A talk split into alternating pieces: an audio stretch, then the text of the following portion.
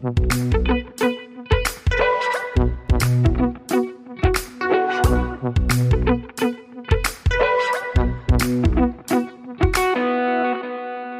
und herzlich willkommen zur dritten Folge außer der Reihe unseres Wissenschaftspodcasts Praktisch Theoretisch aus der Uni Bielefeld. Mein Name ist Stefan. Und ich bin Rebecca. Diese Folge stellt unsere Ferienfolge dar.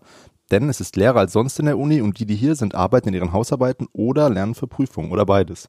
Doch, naja, aufpassen, jetzt wird's schwierig und ich muss meine Radiomoderatorenstimme rausholen. Praktisch theoretisch ist Urlaub für die Ohren. Also, egal wo ihr seid, ob in der Bib, in der Hängematte bei den Eltern oder in der Studentenbude, macht mal eine Pause, nehmt euch noch eine Limo und steigt mit uns ein in die Frage, wie schreibe ich am besten meine Hausarbeit?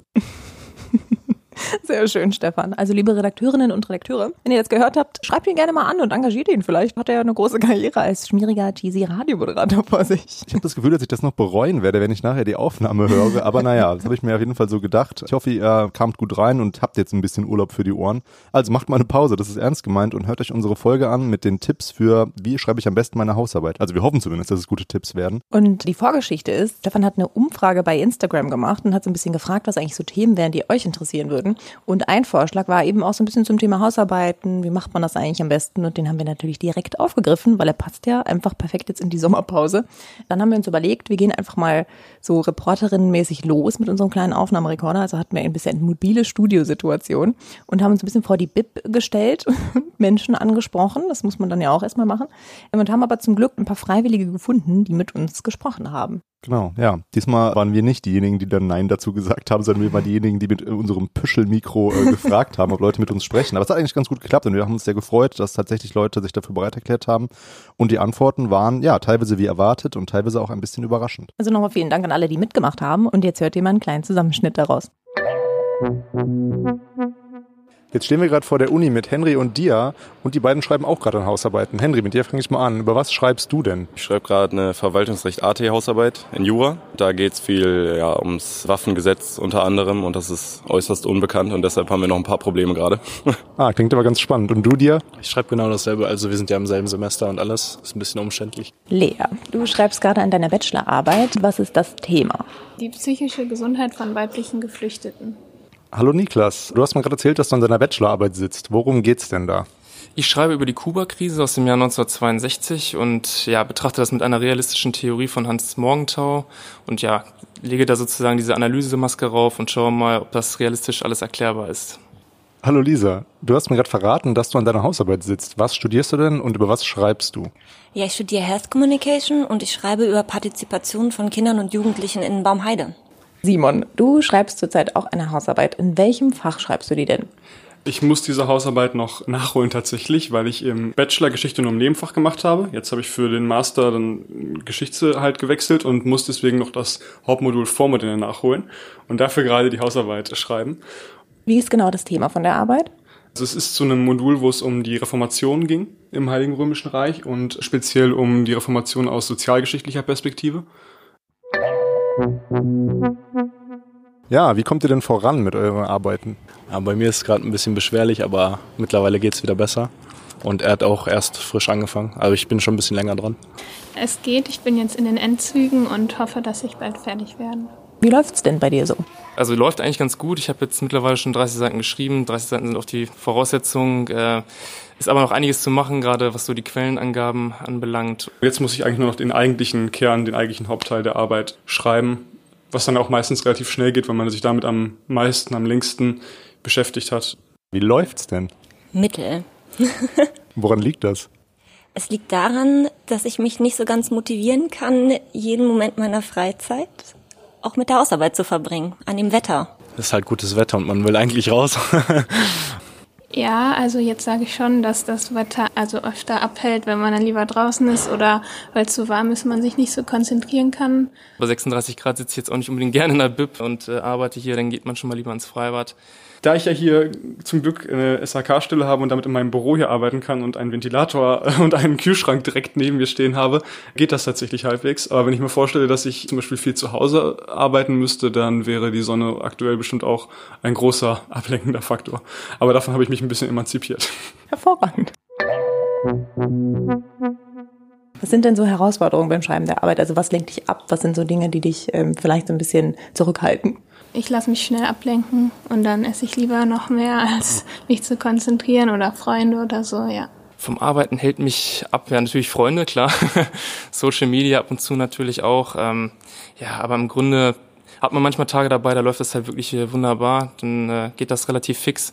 An anderen Tagen läuft es mal schlechter und das macht einem schon manchmal einen Kopf. Aber ja, im Grunde muss man sich einfach fokussieren und es gibt halt gute Tage und schlechte Tage und dann kann man das einigermaßen auch hinkriegen, denke ich mal. Handy und vor allem, wenn man mit mehreren Leuten zusammen ist, man schreibt ja nicht nur alleine, dann unterhält man sich halt auch zwischendurch und das lenkt, glaube ich, am meisten ab. Serien, einkaufen gehen, tatsächlich, dass ich äh, auf einmal dringend das Bedürfnis habe, auf jeden Fall genug Waschmittel da zu haben oder so, zu meinen Eltern zu fahren. Da wäre ja auch dringend mal wieder ein Besuch nötig. Es findet sich eigentlich immer was dieses Absichern, was mich immer wieder nervt. Also, dass ich zum Beispiel jetzt ähm, in der Einleitung ganz viele Begriffe, so typische Begriffe aus der Forschung zur Reformation so kurz anschneiden könnte oder müsste. Und theoretisch könnte man da jeweils noch zehn Pfade aufmachen und nochmal sich rechtfertigen. Und gerade bei Hausarbeiten finde ich es halt auch immer sehr schwierig, irgendwas zu finden, was wirklich einen neuen Erkenntnisgewinn hat weil man ja meistens nicht die Zeit hat, sich mit dem Thema, wie man das eigentlich in der Wissenschaft machen sollte, sich mit dem Thema auseinanderzusetzen und dann festzustellen, wo ist die, ist die, die Lücke, die man quasi noch irgendwie schließen kann. Muss ich erstmal ein bisschen mich da reinfinden, ist ja ein neues, neues Rechtsgebiet so in die Richtung. Äh, ja, und deshalb ja, muss man da erstmal ein bisschen reinkommen, bevor man da wirklich im Workflow drin ist. Was würdet ihr jetzt unseren Zuhörerinnen und Zuhörern empfehlen? Wie kann man gut eine Hausarbeit oder eine schriftliche Arbeit bewältigen? Äh, ich übe sozialen Druck auf mich selber aus, indem ich mich mit Kommilitonen verabrede oder Freunden verabrede, die auch schreiben müssen. Und dann geht das etwas besser. Bei Reden hilft auch immer, also sich rechtfertigen müssen äh, gegenüber anderen quasi. Wenn man, auch wenn man vor allem versucht, kurz seine Arbeit Leuten zu erklären, dann merkt man ja oft am ehesten, wo die Schwachstellen sind, wenn man nicht in ein paar Sätzen zusammenfassen kann, was der äh, Erkenntnisgewinn zum Beispiel sein soll, wenn man da viel drum rumschwafeln muss, damit unklar wird, dass es vielleicht keinen gibt. Äh, und wenn, wenn, wenn das klar wird, indem man mit Leuten einfach drüber, drüber spricht, ähm, auch mit anderen Studierenden einfach drüber spricht, das äh, hilft auch immer sehr. Kleine Ziele setzen am Tag, was man schaffen möchte und ja, Zeit dafür einplanen, so einen Plan machen, was man am Tag so machen möchte und dann einfach immer am Ball bleiben, also nie äh, aufgeben, vielleicht mit Freunden darüber sprechen, dass sie auch nochmal einen anderen Ansatz äh, aufzeigen. Das habe ich jetzt auch gemacht, äh, nochmal mit Freunden aus meinem Studium darüber gesprochen, die mir dann auch mal noch ein paar Wege geöffnet haben, wie man es vielleicht noch etwas anders betrachten kann. Auf jeden Fall das Handy in, nicht in Handreichweite haben, würde ich jetzt mal so sagen. Ja, sich wirklich konzentriert Gedanken machen, gut, äh, also früh genug aufstehen, früh in der Bib sein, dass man halt auch die vernünftigen Kommentare nehmen kann und sowas ja, sich mit Leuten umgeben, die halt nicht faul sind, die äh, auch halt was ja in der Hausarbeit erreichen wollen, vernünftige Punktzahl. Das eigene Mindset halt so trainieren, dass man vernünftig äh, arbeiten kann, ohne halt wirklich durchgehend ans Handy zu gehen oder sowas. Ja, man kann natürlich diese ganzen Klassiker nennen wie nicht zu konkret anfangen, sondern sich erstmal die Überblicksliteratur anschauen und äh, davon ausgehend versuchen, irgendwas zu finden. Aber das ist ja eigentlich auch mal von Thema zu Thema ganz verschieden und hilft auch nicht immer weiter. Bevor man anfängt zu schreiben, definitiv die Wohnung komplett alles in Ordnung bringen, weil das sonst die perfekte Ablenkung ist, falls man zu Hause sitzt.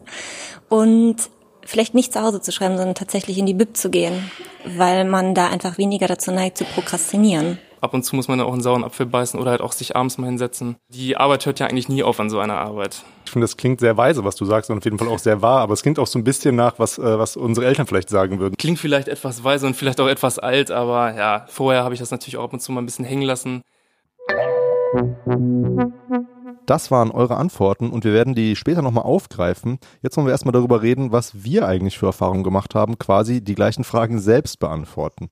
Ja, dann frage ich dich doch gleich mal, Stefan, wie ist das denn mit dir und dem Hausarbeitenschreiben immer so gewesen? Dann fange ich mal ganz vorne an, nämlich bei meinem Bachelorstudium. Dazu muss ich sagen, ich habe ja zweimal Bachelor studiert, einmal an der FH Mathematik. Da habe ich nicht so viele Hausarbeiten geschrieben, eigentlich gar keine. Deswegen fange ich mal bei der ersten Uni-Hausarbeit an, und zwar die in Geschichte. Das war eine wie nennt man das, eine kritische Monographieanalyse. Also man könnte es auch äh, Rezension nennen, wobei Rezensionen in der Geschichtswissenschaft noch ein paar andere Funktionen erfüllen. Also haben wir es halt kritische Monographieanalyse genannt. Das bedeutet, wir haben uns eine Dissertation genommen in diesem Kurs und mussten die dann lesen und dann eben besprechen auf zehn Seiten. Das war so meine erste richtige Hausarbeit. Und ich weiß noch, dass ich bei ähnlichem Wetter wie jetzt gerade in Bielefeld und ich war bei meinen Eltern zu Hause und musste dieses Buch lesen und es war sehr, sehr heiß und ich musste mich wirklich durch jede einzelne Seite quälen. Das Buch war von einem sehr bekannten Historiker aus, ich glaube, Dresden. Den kennst du, glaube ich, auch, Rebecca. Der heißt Gerd Schwerhoff. Oh ja, mit dem haben wir natürlich viel zu tun in der SFB-Community. Ja, ich kenne ihn nicht, ich habe ihn noch nie gesehen und ähm, ich habe auch nie weiter was von ihm gelesen. Das ist Mediavist und das Buch, was ich damals rezensieren musste oder kritisch besprechen musste, das hieß Zungen wie Schwerter und ich habe mir das in dem Kurs ausgesucht, weil es ging um Blasphemie und ich dachte, ja, das ist ja total spannend, Blasphemie. Und ähm, da ist bestimmt ganz viel Gotteslästerung und total spannende Gerichtsstories und so. Aber wie gesagt, ich musste mich dann durch dieses Buch quälen und es war Hochsommer und sehr heiß. Und ich erinnere mich jetzt dran, dass ich mal in einer vorherigen Folge gesagt habe, jedes Thema kann spannend werden, wenn man es nur lange genug macht. Das habe ich in der Folge mit Philipp Janssen, habe ich das, glaube ich, gesagt. Und jetzt habe ich auf dem Weg hierher, also vor der Aufnahme, darüber nachgedacht, stimmt das dann auch für dieses Buch? Also ist dieses Thema spannend für mich jetzt im Nachhinein? Und ich kann wirklich sagen, ich habe mich damals, das war 2011, ich habe mich sehr gelangweilt, als ich dieses Buch gelesen habe. Vielleicht Falls Sie das hören, Herr Schwerhoff, das ist kein, nicht persönlich gemeint. Ja, vielleicht tue ich Gerd Schwerhoff da Unrecht. Also ich hatte wirklich Probleme dabei, dieses Buch zu lesen und ich habe es wirklich von Anfang bis Ende äh, komplett gelesen und dann eben versucht, äh, diese zehn Seiten zu füllen. Und das habe ich dann im Hochschulrechenzentrum gemacht. Oh. Wenn ihr das kennt, da bin ich jetzt eigentlich nicht mehr so oft, aber früher saß ich da eben und saß am Fenster irgendwie ja, mit einem Kommiliton, der im gleichen Seminar war, der auch eine kritische Monographieanalyse geschrieben hat. Der fand das Thema auch nicht so spannend. Und ja, dann haben wir eben diese Bücher gelesen und dann haben wir uns da getroffen und diese kritischen Besprechungen geschrieben. Und es hat eigentlich nur geklappt, weil wir uns gegenseitig motiviert haben. Also weil wir da saßen und ja, wir haben laut geflucht und irgendwann war das Ding dann fertig, also die erste Hausarbeit und wir haben sie abgegeben und was wir danach gemacht haben, weiß ich gar nicht mehr. Ich würde jetzt eine schöne Story dazu erzählen, was dann das Ende war, aber ich weiß es nicht mehr. Und ich kann nur sagen, dass die Note, ja, die war so mittelmäßig. Also es war, es war irgendwie, Hätte ich jetzt auch gefragt. es war so zwischen zwei und drei, meine ich. Das war dann also auch deine erste akademische historische Monographie, die du gelesen hast? Überhaupt, also so ganz? Macht man jetzt auch nicht so oft. Stimmt, ich habe eigentlich, bin ich dann direkt mit Gerd Schwerhoff eingestiegen. Ja, war ein, war ein schwieriges Buch und ich will Gerd Schwerhoff, wie gesagt, kein Unrecht tun, dass es da irgendwie, dass es langweilig ist, aber ich fand es damals eben sehr erdrückend. Weißt du noch, wie viele Seiten das hatte? Ah, es waren so bestimmt 300, 400 Seiten. Das ist natürlich auch schon so eine ordentliche Portion, so als erste, ersten Blick wirklich in dieses ganze Feld. Also ich kann mich leider nicht mehr ganz so gut äh, wie Stefan erinnern an meine erste Hausarbeit. Ich habe wiederum ja im Bachelor Sozialwissenschaften studiert und ich weiß noch, dass es entweder irgendwas über Claude Lévi-Strauss war oder über äh, ein Buch von Vandana Shiva. Das weiß ich noch, dass ich jeweils Hausarbeiten darüber geschrieben habe. Ich weiß leider nicht mehr wirklich genau, wie das war. Ich weiß nur, und darauf kommen wir später auch nochmal zurück, dass es noch so sehr so eine deskriptive Hausarbeit war. Also, dass man halt irgendwie viel zusammengefasst hat und noch gar nicht so wirklich eigene Fragestellungen entwickelt hat und so weiter. Daran kann ich mich erinnern und ich kann mich vor allem daran erinnern, dass die Hausarbeiten im Master in Literaturwissenschaft dann irgendwie vom Niveau her plötzlich was ganz anderes waren und das dann auch viel mehr von einem erwartet wurde. Und das war erstmal so, ein, so eine interessante Erfahrung bei diesem Übergang, also sowohl vom Fach als auch eben vom, natürlich vom Studiengang an sich, also im Sinne von Bachelor of Master. Daran kann ich mich auch noch erinnern. Und hast du denn die Hausarbeiten oder kannst du dich daran erinnern, ob du die Hausarbeiten auch mit wem zusammengeschrieben hast? Jetzt nicht mhm. in Teamarbeit, sondern eben so als Leidensgenossin oder Genossen, so hast du das auch gemacht? Weil das wäre jetzt quasi, kann man ja schon raushören, unser erster Tipp dass man irgendwie, haben wir jetzt auch in, in, den Gesprächen schon öfter gehört, dass man sich einfach Leute sucht, mit denen man das dann zusammen durchsteht. Ja. Hattest du das auch? Also wenn es äh, zum Beispiel dieses Buch über Vandana Shiva, das hat so eine Art Lektüre, na, ich würde jetzt nicht sagen eine kritische Monografiebesprechung, aber es war schon sowas in die Richtung. Und das habe ich tatsächlich mit einer Kommilitonin und Freundin zusammen gemacht. Das hat tatsächlich auch sehr geholfen, weil wir eben auch jeweils immer so te verschiedene Teile hatten, die wir uns angucken mussten. Und dann musste ja auch der eine was abliefern, damit der andere eben dann wiederum auch pünktlich fertig werden kann. Also das war schon wirklich ganz hilfreich. Bei der anderen aber eher nicht. Also ich war, glaube ich, immer eher so die Person, die das so für sich gemacht hat. Hat das gut funktioniert? Das für sich oder das im Team? Beides. Hm, es ging aber beides ganz gut. Ja, also wenn ich dann weiter denke, was so meine weiteren Hausarbeiten anging, da erinnere ich mich auch gar nicht mehr so viel an die Themen natürlich und die wurden auch immer besser. Das ist ja auch ein guter Effekt, dass man im Studium tatsächlich mal was lernt und auch, auch das Schreiben irgendwann besser beherrscht. Ja, eigentlich in jeder, zu jeder Epoche habe ich mal was geschrieben. Parallel habe ich ja dann noch Mathe weiter studiert. Ja, und irgendwann kam dann die Bachelorarbeit und die kam dann eben in Mathematik. Also das war mein Kernfach oder so hat man das damals genannt im Bachelor. Und die habe ich dann über ein Thema geschrieben, ja über die Knotentheorie hat sich hm. das genannt. Und das Schöne an dieser Arbeit war für mich, weil ich ja parallel eben Geschichte gemacht habe und viel geschrieben und gelesen habe, dass diese Knotentheorie in der Mathematik im Verhältnis noch relativ viel mit Text arbeitet. Mhm. Also gar nicht so, also natürlich auch mit Formeln und, und komplizierten Dingen, aber eben auch sehr viel beschrieben und geschrieben. Und das war dann ganz gut für mich, weil ich das, weil ich dann das, was ich ganz gut konnte, dann auch anwenden konnte.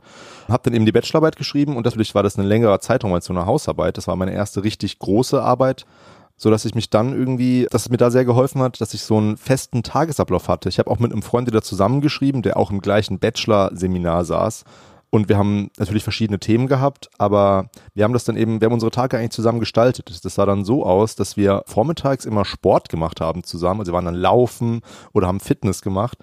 Da sind wir zusammen in die Uni gefahren, haben da gegessen und dann haben wir uns eben bis abends an diese Bachelorarbeit gesetzt und waren dann abends meistens noch irgendwie, ja, man kann es Feierabendbier nennen, aber wir haben dann auch oft alkoholfreies Bier getrunken, manchmal auch mit Alkohol. Haben dann schon irgendwie unser, ja, dieses Sport, Arbeiten und abends noch zusammen den Tag ausklingen lassen. Das hat uns damals sehr geholfen, sodass die Arbeiten dann noch relativ, ja, sage ich mal, zügig vonstatten ging. Und der Sommer war eigentlich auch ganz angenehm, wenn ich mich daran zurückerinnere. Also es ging dann schon. Und In welchem Zeitraum war das? Also wie lange habt ihr das gemacht? Diese Anmeldung war damals noch irgendwie so drei Monate durfte man brauchen mhm. und irgendwie um den Dreh war das dann auch insgesamt der ganze Prozess. Ja. Und wir haben es jetzt nicht drei Monate lang durchgezogen mit diesem Sportarbeiten und dann äh, Deswegen und dann, die Frage. Nee, sondern das war das diese harte Phase war glaube ich so bestimmt so vier bis sechs Wochen, würde ich mal schätzen. Ich weiß es aber nicht mehr.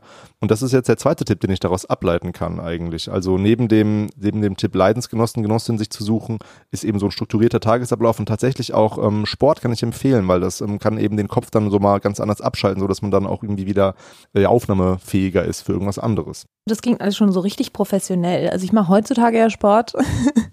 und auch ganz gern halbwegs regelmäßig. Aber damals habe ich eigentlich, so in meiner ganzen Bachelor-Masterphase, habe ich eigentlich gar keinen Sport gemacht. Ich habe vor allem während des Studiums immer so mindestens 20, manchmal 30 Stunden die Woche nebenbei gearbeitet, um es zu finanzieren. Das heißt, man kann sich ausrechnen, ich hatte nicht so viel Zeit für die Uni und fürs Schreiben. Und bei mir sah das irgendwie eigentlich immer so aus, dass ich erst gearbeitet habe und irgendwie sehr spät, meistens vielleicht so nach dem Abendessen oder so, angefangen habe, irgendwie zu schreiben oder zu recherchieren. Und ich saß halt häufig so bis drei Uhr nachts oder so an meinen Arbeiten. Und das war irgendwie mehr so meine Realität. Und ich habe auch schon zwischendurch mal mit Freundinnen und Freunden so über das Thema gesprochen, aber ich habe das schon immer sehr für mich gemacht. Also es gibt ja ganz viele Leute, die das so machen, dass sie sich gemeinsam auch in die Bib setzen und gemeinsam solche Ziele setzen. Und mittlerweile finde ich das auch total schlau und man hat einfach so ein bisschen diese soziale Kontrolle. Aber wie gesagt, ich war da immer so ein Mensch, ich habe es dann einfach so durchgezogen, vor allem wenn man so einen Rhythmus hat wie, hey, ich fange jetzt mal um acht an und dann mache ich das mal bis halb vier nachts. Das ist jetzt auch nicht jedermanns Sache, muss man sagen. Bei mir hat es ganz gut funktioniert damals und es ging auch einfach nicht wirklich anders. Also wie gesagt, von den Arbeitszeiten her, das heißt, auch solche Realitäten haben natürlich Menschen und es gibt ja ganz viele unterschiedliche Faktoren. Es gibt ja vielleicht auch Leute, die irgendwie schon Kinder haben neben des Studiums oder die das auf dem zweiten Bildungsweg machen oder noch ganz andere Verpflichtungen haben. Also von daher gibt es halt immer so Tipps, von denen ich sagen würde, das ist eine total super Sache. Aber wenn ihr das nicht in euren Alltag einbauen könnt, dann gibt es immer auch Wege, die ihr irgendwie vor euch finden könnt. Das würde ich nochmal sagen. Das hast du jetzt ja auch schon im Vorgespräch, haben wir ja schon kurz gesprochen, was wir eigentlich, wie wir das strukturieren, diese Folge.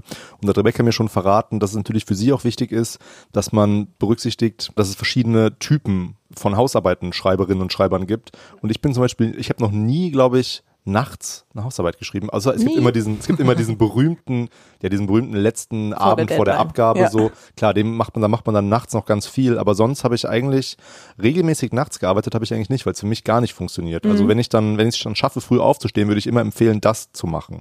Also tatsächlich früh anfangen und vor Mittagessen noch irgendwie die wichtigen Sachen machen. Also das wäre jetzt irgendwie auch noch so ein Tipp, den man daraus ableiten kann, dass man die anstrengenden Sachen, also die, die denkintensiven Sachen, dass man die eigentlich in der produktiven Phase macht, wann auch immer die ist. Also für mich genau. war, ist sie immer vormittags, aber dass man dann irgendwie dass man, also in meinem Fall vormittags die anstrengenden Sachen macht, wie tatsächlich das Schreiben und nachmittags eben so Sachen macht wie, ja, Korrektur lesen oder neue Literatur suchen, weil das sind Sachen, die einen, da kann man auch nebenbei mal Musik hören, die einen nicht so fordern, aber eben man muss halt rausfinden, wann man am produktivsten ist und genau. diese Phase dann nutzen. Wo man seine intellektuelle Leistung am besten vollbringen kann, ja, total. Genau. Und ich glaube, das ist einfach, wie gesagt, das hängt natürlich auch immer so ein bisschen davon ab, wenn man halt feste Arbeitszeiten hat, wenn man irgendwo arbeitet, wo man eben von 8 bis 16 Uhr stehen muss, dann kann man eben diese Phase nicht so gut nutzen. Wenn man kein Nachtmensch ist, kann man aber auch nicht gut eine Nacht gut nutzen. Also von daher muss man da, glaube ich, immer so die Faktoren eures Lebens mit denen eurer, ja, wie Schreibtypen und auch, wie sagt man, Chronotypen oder wie heißt das nochmal, ob man jetzt eine Eule oder eine Lerche ist.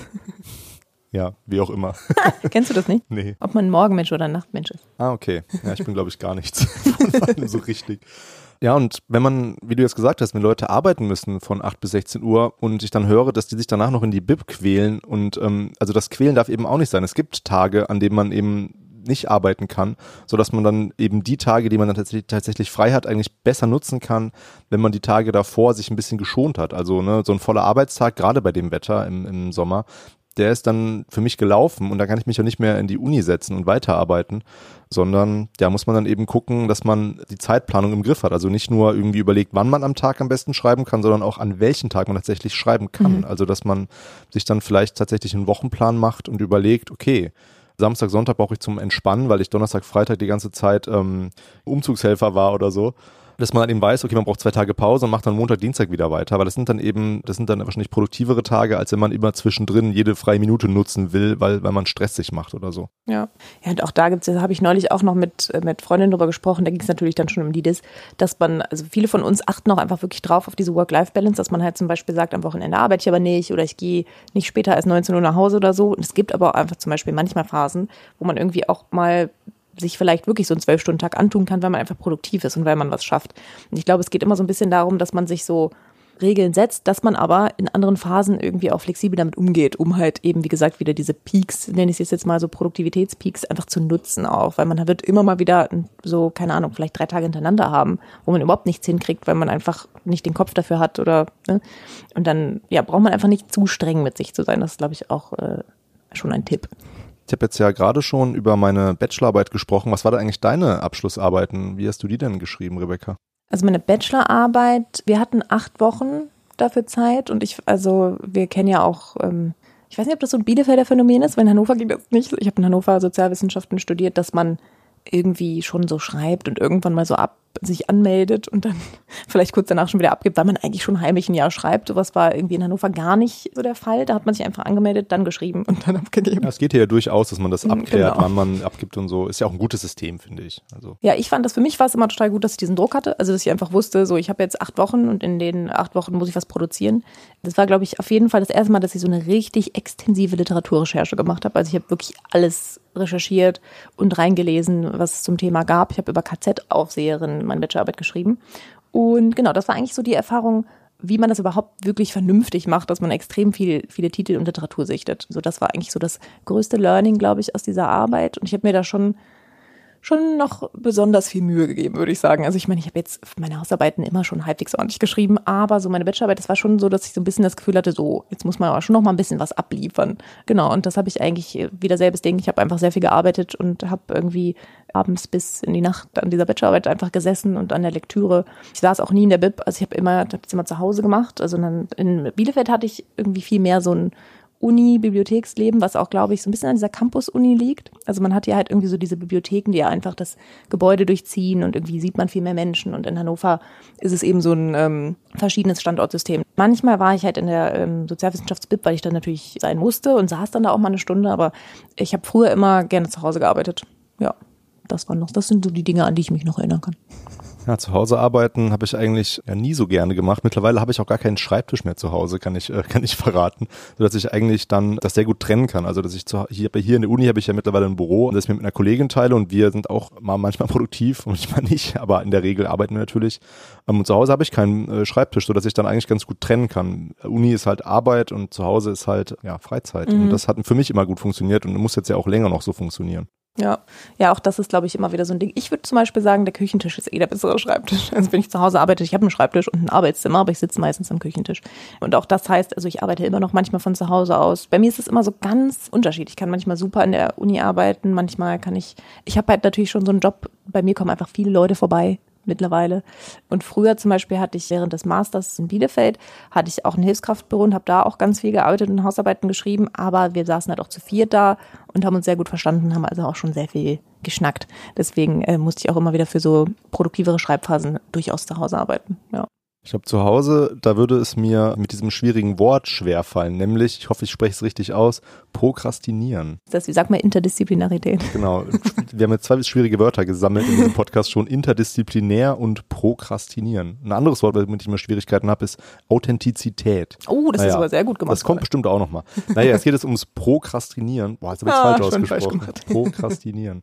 Weil zu Hause, das ist natürlich der Klassiker, da wartet Ja. man dann, ich muss auf die Post warten oder ich muss aufräumen oder ich muss Den irgendwie Boden wischen. gerade noch das YouTube-Video zu Ende gucken oder äh, genau, also da kommen oder Oh, die Blumen gießen, die sehen traurig ja, aus. also das sind natürlich, das hört man ja ständig, dass die Wohnung da noch nie so aufgeräumt war. Und das möchte ich eben vermeiden. Also mein Schreibtisch hier in der Uni sieht teilweise auch aus wie Sau, aber den räume ich dann trotzdem nicht so oft auf, weil das Chaos ist ja auch manchmal produktiv. Also ich kenne mich damit aus und genau, und hier muss ich halt nicht aufräumen in der Uni. Also nicht so sehr zumindest. Ich räume schon regelmäßig auf, aber es sieht auch zwischendurch, äh, es ist halt, irgendwann durchschaue ich das dann selber nicht mehr, wenn da der 17. Notizzettel mit irgendeiner kryptischen Zahl versehen ist, die ich nicht mehr verstehe. ja, ich mag es dann auch manchmal, mich wie so ein verrückter Professor zu fühlen. Und während meiner ähm, Raufst du dir dann auch so die Haare und so?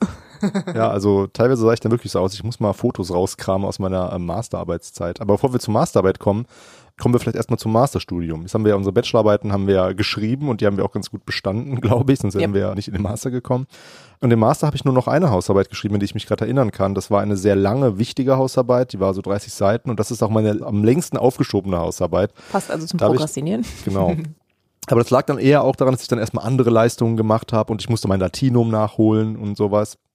Ich dann diese Hausarbeit aufgeschoben habe. Und zwar anderthalb Jahre. Das ist eigentlich gar nicht so lang. Es gibt oft, glaube ich, noch Leute, die das äh, länger schaffen. Definitiv. Und da war das Schwierige, da habe ich mich sehr, sehr lange an einem Thema nicht so sehr aufgerieben. Da hatte ich hatte ein Thema, das war zeitlich eingegrenzt. Es ging so groben, ging es um die Industrialisierung in England. Aber ich hatte dann einfach echt massiv Probleme mit einer Fragestellung. Und da, ich weiß gar nicht genau, wie ich dann da rauskam aus diesem, aus diesem Loch, dass ich mit nichts zufrieden war, weil ich eben auch schon so lange an- äh, gedanklich an dieser Hausarbeit dran saß, dass ich dann immer wieder Rücksprache mit dem Dozenten gehalten habe und dann konnte der mir auch nicht so richtig weiterhelfen, hatte mich wieder in eine ganz andere Richtung gestoßen, dass ich dann sagen würde, so, puh, wie ich da rauskam, weiß ich gar nicht mehr genau. Ich würde jetzt gerne ein Patentrezept dafür haben, wie man sich eine gute Fragestellung erarbeitet. Gibt es halt nicht. Und ich glaube halt, dass man dann einfach ehrlich zu sich sein muss und noch weiter lesen muss, bis man irgendwie das Gefühl hat, damit kann ich jetzt arbeiten. Und gerade im Master wird man damit ja dann auch schon Erfahrung gemacht haben, wie das ist. Und ja, einfach, ich glaube, viel Rücksprache halten mit anderen Leuten, die das gleiche studieren und mit dem Dozenten oder der Dozentin natürlich auch, das hilft dann. Und irgendwann läuft es dann und naja, dann habe ich die Hausarbeit dann eben doch mal angefangen und dann relativ zügig zu Ende geschrieben, weil ich habe dann eigentlich immer so gearbeitet, auch bei meiner Masterarbeit dann, dass ich erst eigentlich sehr viel gelesen habe, also sehr, sehr viel und da auch sehr viel Zeit reingesteckt habe in die Lese- und Recherchephase. Und das Schreiben war dann eigentlich nur noch ein runterschreiben, wobei, wobei man das nicht so verstehen darf, dass man dann wirklich die Arbeit runterschreibt, ohne sich zu überraschen, überraschen zu lassen, sondern man ändert natürlich auch im während des Schreibprozesses nochmal seinen Plan, weil sonst wäre es ja auch keine Forschung, weil Forschung darf ja vorher nicht feststehen. Also das wäre ja irgendwie Quatsch, sonst müssten wir ja nicht an der Uni hier sein, wenn äh, man schon weiß, was man da eigentlich schreibt und rausfindet. Also dieses Überraschen lassen muss man auch noch zulassen, aber dass der grobe Plan und die Struktur steht, das hatte ich dann immer so für mich klar. Also dass ich dann eigentlich immer relativ schnell geschrieben habe. Und das werde ich jetzt bei meiner Promotion wahrscheinlich auch wieder so machen. Hoffentlich, ne? Wir drücken ihm alle die Daumen. Genau. Ja, das, also ich habe irgendwie, ich habe nochmal versucht, darüber nachzudenken. Ich habe ja jetzt schon länger keine Hausarbeit mehr geschrieben und ich bin auch in einer Phase der Dis, wo ich noch nicht äh, wirklich lange Texte schreibe. Und ich glaube, ich habe irgendwie schon natürlich viel gelesen am Anfang, aber ich habe immer schon parallel Sachen aufgeschrieben. Also ich bin einfach so jemand, ich denke total beim Schreiben. Also ich denke mit dem Schreiben und im Schreiben irgendwie. Also ich brauche das extrem, um überhaupt in diesen Prozess zu kommen.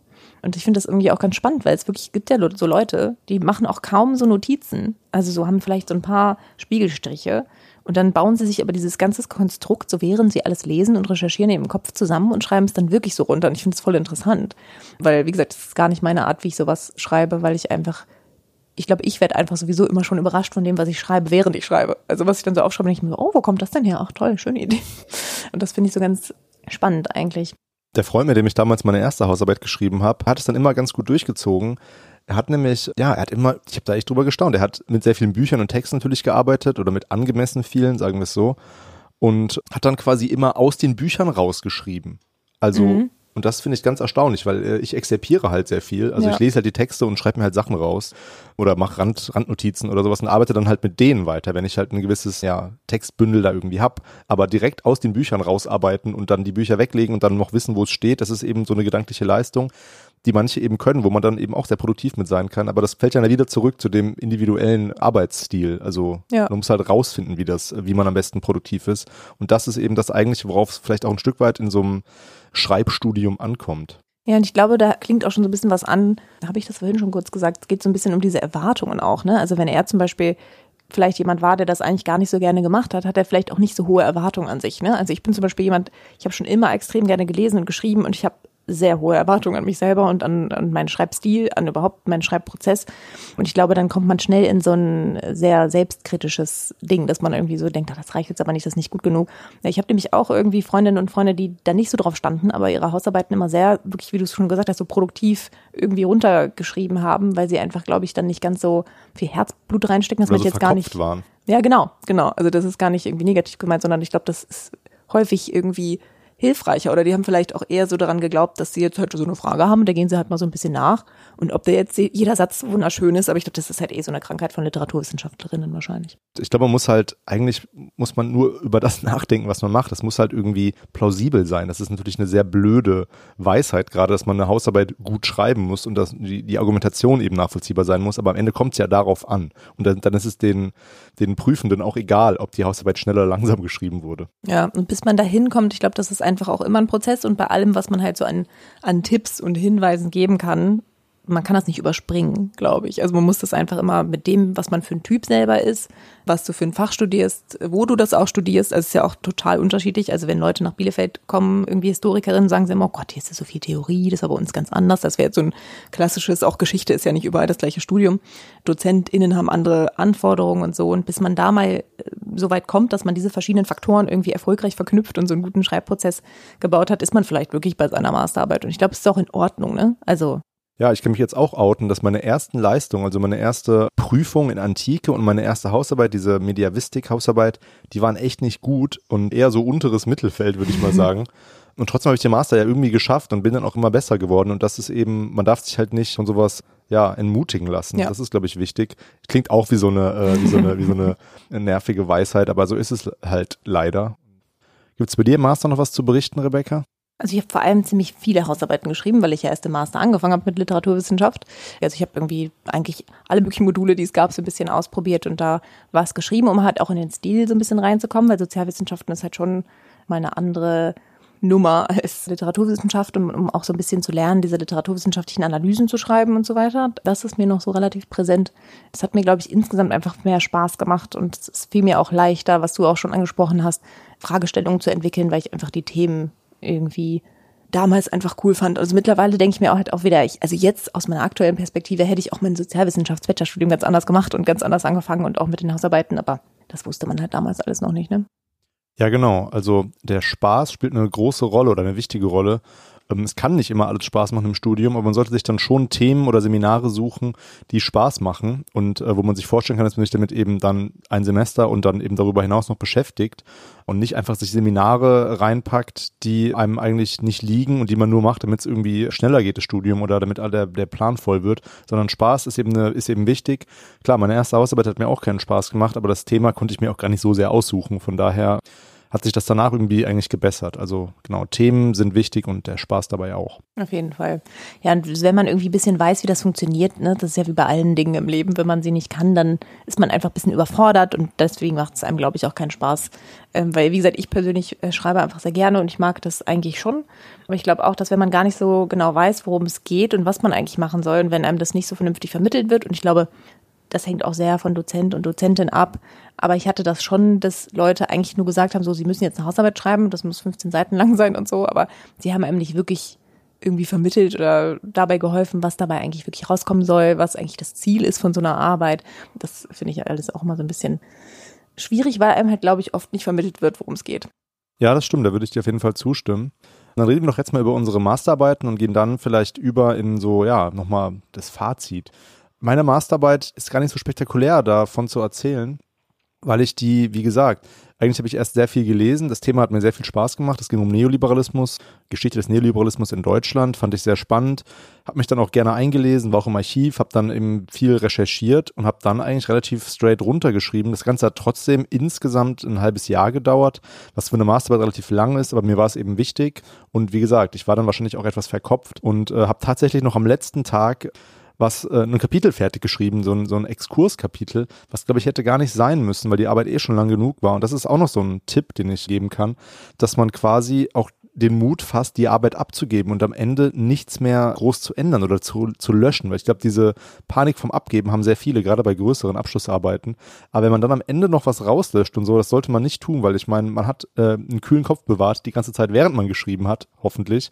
Und am Ende, natürlich dreht man dann irgendwie am Rad und dreht durch. Und da sollte man zumindest die Arbeit darunter nicht mehr leiden lassen. Das heißt, die Arbeit besser aus der Hand geben, bevor es irgendwie verschlimmbessert wird.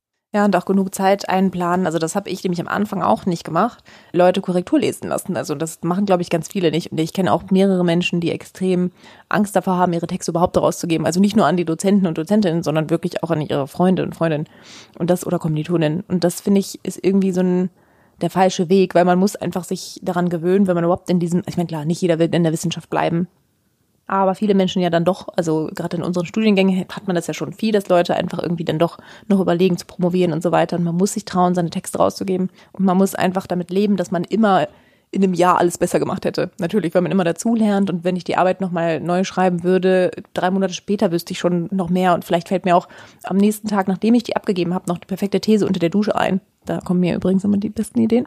Ähm, aber genau, ich finde das schon ist ein ganz wichtiger Punkt, den du ansprichst. Und ich glaube, das ist wirklich was, womit ganz viele Leute Probleme haben. Dieses einfach fertig sein aus der Hand. Man kann halt nicht, das ist ja auch Forschung. Man ist ja nicht mhm. fertig. Man hat erstmal so eine Fragestellung, der ist man nachgegangen. Und im Idealfall schließen sich da so Folgefragen dran an. Oder halt, man kann es irgendwie sich in ein paar Jahren nochmal angucken und auch gucken, was gibt's denn jetzt eigentlich noch zu dem Thema, was ist da noch passiert in dem Forschungsfeld. Aber in dem Moment muss man halt einfach sagen, so, und jetzt ist hier der Cut und ja. dann ist es vorbei. Ganz schlimm auch sich die gedruckte Arbeit, Gott, also ja. im Fall, wenn man die Arbeit halt druckt, die Abschlussarbeit nochmal angucken, dann einen Fehler zu finden, ganz grässlich. Ich habe tatsächlich vor Aufregen vergessen dann, als ich die abgegeben habe, meine Masterarbeit, vergessen, die zu unterschreiben. Also die, Selbstständig die Selbstständigkeitserklärung. Ja. Und dann musste ich die Arbeit nachher nochmal dann den Betreuern aus der Hand reißen quasi und die Arbeit unterschreiben, einfach nur, damit das stimmt. War auch eine lustige Situation. Kommen wir doch mal so ein bisschen dazu, dass wir auch noch mal sagen, was haben jetzt eigentlich noch mal unsere Interviewees gesagt und was leiten wir davon vielleicht noch so als ähm, Mitgabe ab? Also da kamen eben ja verschiedene Einwände oder verschiedene Erklärungen, was gut klappt und was nicht gut klappt. Und wir haben das jetzt mal so ein bisschen sortiert für uns in, ja, in so zwei idealtypische ja, Arten von Problemen oder von Hilfestellungen, die auftauchen könnten. Also man kann es ja als entweder problemorientiert sehen oder eben dann direkt, wie kann man diese Probleme lösen. Und es sind einmal so innerlich strukturelle Sachen und so Sachen, die dann nicht so sehr die Arbeit an sich betreffen, sondern so die Rahmenbedingungen, also wo man schreibt und wie man schreibt. Vielleicht kannst du noch mal erklären, was wir damit meinen. Also man hat das ja, wenn man sich eben nochmal an diese Interviewausschnitte zurückerinnert, ist ja noch nicht so lange her, dann kam eben sowas wie, es ist so warm oder ne, man will eigentlich lieber draußen mit Freunden sein und schwimmen gehen und so. Das will man natürlich wahrscheinlich häufig, aber im Sommer ist es eben dann nochmal so ein bisschen gesteigert. Also das wären dann so Rahmenbedingungen von außen. Oder ob man halt für sich überlegt, wir haben ja auch schon drüber gesprochen, manche können besser zu Hause am Küchentisch schreiben, andere eben besser in der Bib oder halt so, wie sich mit Kommilitoninnen äh, oder Freundinnen verabreden und einfach so ein bisschen diese, ich sage immer, soziale Kontrolle zu haben. Und eben inhaltlich, da hatten wir ja auch zum Beispiel äh, Simon aus unseren Interviews, der hat ja auch nochmal sehr stark darauf abgehoben, was ihn eigentlich während er schreibt und recherchiert vielleicht so ein bisschen abhält oder was ihn äh, manchmal rausbringt oder was so Schwierigkeiten sein können.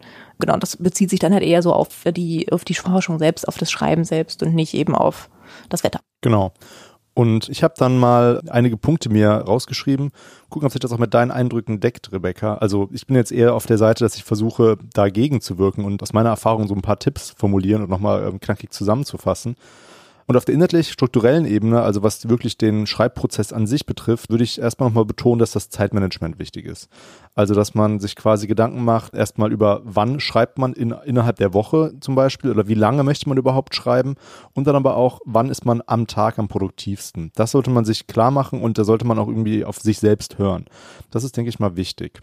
Weiterhin ist die Literaturrecherche wahrscheinlich in den meisten Studiengängen, wir versuchen es jetzt ja allgemein zu halten, diese, diese Hausarbeiten-Tipps, aber spielt in den meisten Studiengängen doch eine große Rolle. Also, dass man durchaus ein bisschen mehr als die Hälfte, würde ich sogar sagen, in gute Recherche verwendet. Und was ich häufig als Tutor auch erlebt habe, ist, dass die Leute dann recherchieren, aber eigentlich nur den BIP-Katalog benutzen. Und das sollte man nicht machen. Man sollte auch gucken, was fachspezifisch, ja, wo man Literatur herbekommt. Und Literatur bedeutet eben nicht nur Monographien, die eben in der BIP stehen und da schon verstauben, die aus den 80ern sind oder so, sondern eben auch ähm, Artikel und die findet man über Datenbanken. Informiert euch da mal, das könnt ihr auch in der BIP machen und in der jeweiligen, in der ihr äh, sitzt. Aber ja, Literaturrecherche ist wichtig und nimmt einen Großteil der Arbeit ein, damit man eben dann auch weiß, wo es hinführen soll. Fragestellung formulieren hängt natürlich auch dran. Dann weiterer Punkt, den ich nochmal hervorheben will, ist das Korrekturlesen lassen. Auch das muss im Verlauf eigentlich, also in dem, im Zeitplan mit vorkommen. Das kann ja entsprechend, wie lang die Arbeit ist, auch bis zu ja, eine Woche in, in Anspruch nehmen. Also desto länger die Arbeit ist, desto länger dauert natürlich auch das Lesen. Und ideal wären wahrscheinlich, sage ich immer, so drei Menschen, die das Korrektur lesen. Nämlich eine Person, die total fachfremd ist und dann gucken, sollte, okay, kommt sie damit überhaupt irgendwie klar mit der Einleitung und so weiter. Dann eine Person vom Fach, die dann eben genau ähm, auch inhaltlich ein bisschen äh, tiefer einsteigen kann und irgendwie Fehler in der Argumentation erkennen kann. Und eine Person, die super ist in Rechtschreibung und Grammatik. Das kann natürlich auch eine der beiden vorherigen Personen sein, aber so zwei bis drei Personen sollten da bei einer wichtigen Arbeit schon drüber gucken, würde ich mal sagen dann während des Prozesses halte ich Exerpieren und irgendwie den Arbeitsprozess dokumentieren für relativ wichtig. Also ich habe mir jetzt zum Beispiel gerade für meine Dissertation ein Poster ins Büro gehängt, wo ich mal festhalte, was habe ich eigentlich alles schon gesammelt an Ideen und an Konzepten. Das hilft mir, ist natürlich auch eine sehr große Arbeit, aber an sich würde ich erstmal sagen, exerpieren und irgendwie die Sachen nicht nur lesen und dann weglegen, sondern die Sachen irgendwie lesen und sichern. Das ist, halte ich für sehr wichtig. Und das Letzte, was ich euch strukturell und inhaltlich mitgeben kann, ist ja, was habe ich auch zuletzt eigentlich noch gesagt, der Spaß an dem, an dem Projekt, in dem ihr sitzt oder der Spaß an dem, am Thema. Weil wenn das nicht gegeben ist, dann werdet ihr euch nur quälen und äh, das fängt dann an vom, habe ich den richtigen Studiengang gewählt, bis hin zu, ist es oder liegt es gerade nur am Thema oder so. Muss man sich immer mal Gedanken drüber machen, sich aber auch nicht darüber, ja, auch keine Illusion haben, dass es auch Sachen gibt, die ja manchmal einfach keinen Spaß machen. Das wären so die Tipps inhaltlich strukturell. Auf der Seite der Rahmenbedingungen habe ich mir mitgeschrieben oder habe ich da daraus gehört, dass für mich hat das auch gut funktioniert und für dich, Rebecca, ja dann immer weniger im Studium, aber so Peer Groups. Also ich hatte jetzt nicht so nicht, nicht so eine richtige Group, sondern eher die kleinste mögliche Gruppe, nämlich meistens ja einen Schreibpartner oder Partnerin. Das hat für mich ganz gut funktioniert, eben wegen diesem gemeinsamen Tagesablauf. Man geht zusammen in die Mensa und ist dann irgendwie vielleicht in, in seinem Film nicht so ganz alleine, dem man, also dass man diesen Schreibprozess irgendwie dann ja zusammen durchsteht. Das Wetter spielt eine große Rolle. Also ich meine, im Sommer ist natürlich irgendwie leidlicher drin zu sitzen. Also meins schreibt ja meistens schon drin, würde ich mal behaupten, in der Bib oder zu Hause oder wo auch immer im Büro. Und das Wetter irgendwie, klar, dann muss man überlegen, ob man vielleicht eher dann morgens hingeht und das und es ist noch nicht ganz so heiß und dann nachmittags eben ins Schwimmbad geht und dann vielleicht nochmal was liest oder eben gar nichts mehr macht. Ich kann aus meiner Erfahrung noch sagen, dass die Deadlines eigentlich mir immer geholfen haben. Also ich kann mit diesem, ja, ja, geben Sie irgendwann ab, wann Sie möchten, machen Sie in Ruhe, kann mich eigentlich nicht so gut klar, sondern ich muss mir selber immer Deadlines setzen, wenn ich dann zum Beispiel, was weiß ich, Urlaube geplant habe oder so und weiß, dass es dann fertig sein muss. Oder wenn eben Deadlines wirklich streng eingehalten werden müssen, weil die Dozenten das so möchten. Das hat mir eigentlich immer geholfen, weil so kann man den Arbeitsprozess eigentlich besser planen von der Zeit her. Den Ort haben wir jetzt auch schon öfter erwähnt. Also manche Menschen schreiben lieber zu Hause, manche Menschen schreiben lieber in der Bib. Muss man halt gucken, was für einen funktioniert, aber dass man zumindest immer am gleichen Ort schreibt und den Schreibtisch auch so einrichtet, also den Arbeitsplatz einrichtet, ist, halte ich für relativ wichtig. Ja, und dann eben Sachen, die einen ablenken. Da sollte man sich disziplinieren. Das haben wir jetzt auch schon gehört in den, ja, in, den, in der Umfrage. Ja, das Handy, das ist der Teufel. Oder wenn man am, also wenn man schreibt, das machen ja die meisten von uns, dann ist man am PC und da gibt es, also Facebook ist ja ein bisschen out, aber trotzdem gibt es eben noch diese Social Media Sachen, Reddit oder was es da nicht alles gibt.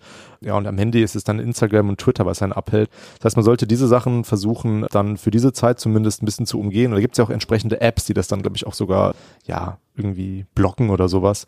Ich muss mich da auch immer disziplinieren. Das halte ich bei mir auch für ein relativ großes Problem. Natürlich gibt es da manchmal Tage, wo man eigentlich nur vor YouTube hängt, aber muss man dann irgendwie damit umgehen. Ja, das wären wie gesagt so meine Tipps auf der inhaltlich strukturellen Ebene und zu den Rahmenbedingungen nochmal. Und ja, Rebecca, was hast du denn noch? Also ich muss sagen, dass ich das schon ziemlich gut zusammengefasst fand. Vor allem nochmal das mit der Dokumentation war, glaube ich, ein ganz, ganz zentraler Punkt. Das vergisst man einfach, weil man, selbst wenn man zwischendurch Texte liest und man hat schon irgendwie vielleicht den Text so ausgedruckt vor sich, also ich lese zum Beispiel mal viel auf dem iPad, damit ich nicht so viel ausdrucken muss, aber dass man eigentlich irgendwie so einen Gedanken vielleicht plötzlich hat, den man aber einfach nicht äh, aufschreibt, wenn man gerade irgendwas anderes macht. Und das finde ich halt immer so ein bisschen schwierig, dass man sich das immer wieder, eigentlich muss man sich das wirklich auch wenn man das schon jahrelang macht, immer wieder ins Gedächtnis rufen, so, du musst das aufschreiben, du kannst nicht einfach diese Idee jetzt verlieren, weil im Idealfall, eine Freundin von mir sagt immer, wenn sie wirklich gut ist, dann kommt sie halt auch nochmal wieder. So, das, ja, aber auch das ist, glaube ich, nochmal so ein Ding und darüber haben wir auch schon viel gesprochen. Ich nenne es jetzt mal so, es gibt einfach so falsche Glaubenssätze, ne? Es gibt einfach Dinge, die man sich irgendwie so überlegt und die sind dann angeblich so aber es, Dinge stehen ja auch nicht unbedingt fest. Ne? Also du sagst zum Beispiel, vielleicht äh, ist es für dich irgendwie wichtig, dass man sich denselben Arbeitsplatz einrichtet und da vielleicht alles so griffbereit hat.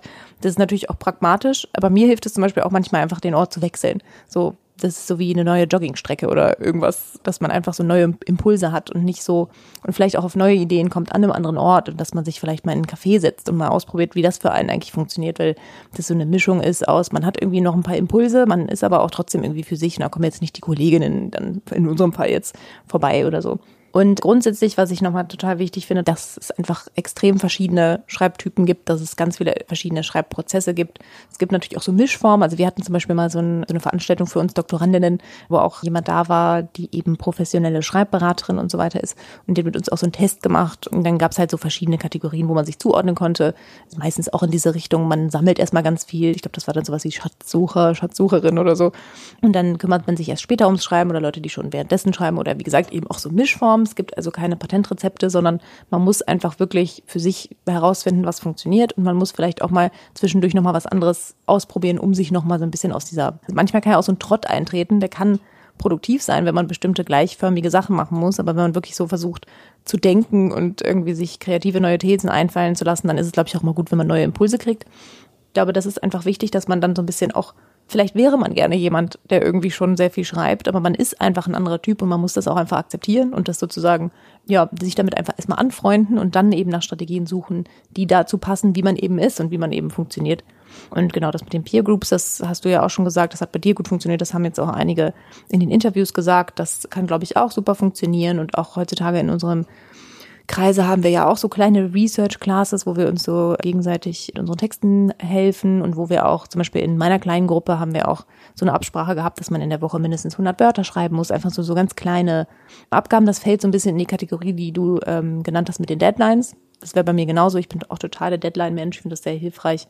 Und nochmal ganz global, weil wir hier natürlich, wir hatten ja verschiedene Fächer, aber wir sind ja schon aus den Geisteswissenschaften und was da, glaube ich, wirklich ein Problem ist, wenn man einfach nicht weiß, dass man eine Frage entwickeln muss und eine Fragestellung entwickeln muss und Thesen, die man hat, sondern irgendwie so wild vor sich hin exzipiert und gar nicht weiß, auf welches Ziel schreibe ich das eigentlich hinaus? Und das habe ich wirklich im Bachelor das Gefühl bei ganz vielen Leuten, dass es eigentlich ganz viel nicht klar ist, warum schreibe ich überhaupt diese Hausarbeit? So, ich schreibe die nicht, um Wikipedia-Artikel zu paraphrasieren, sondern ich schreibe die, um zu lernen, wie man forscht und wie man sich eine wissenschaftliche Frage stellt und wie man der auf den Grund geht und wie man eben diesen Literaturrechercheprozess gestaltet und wie man das alles macht.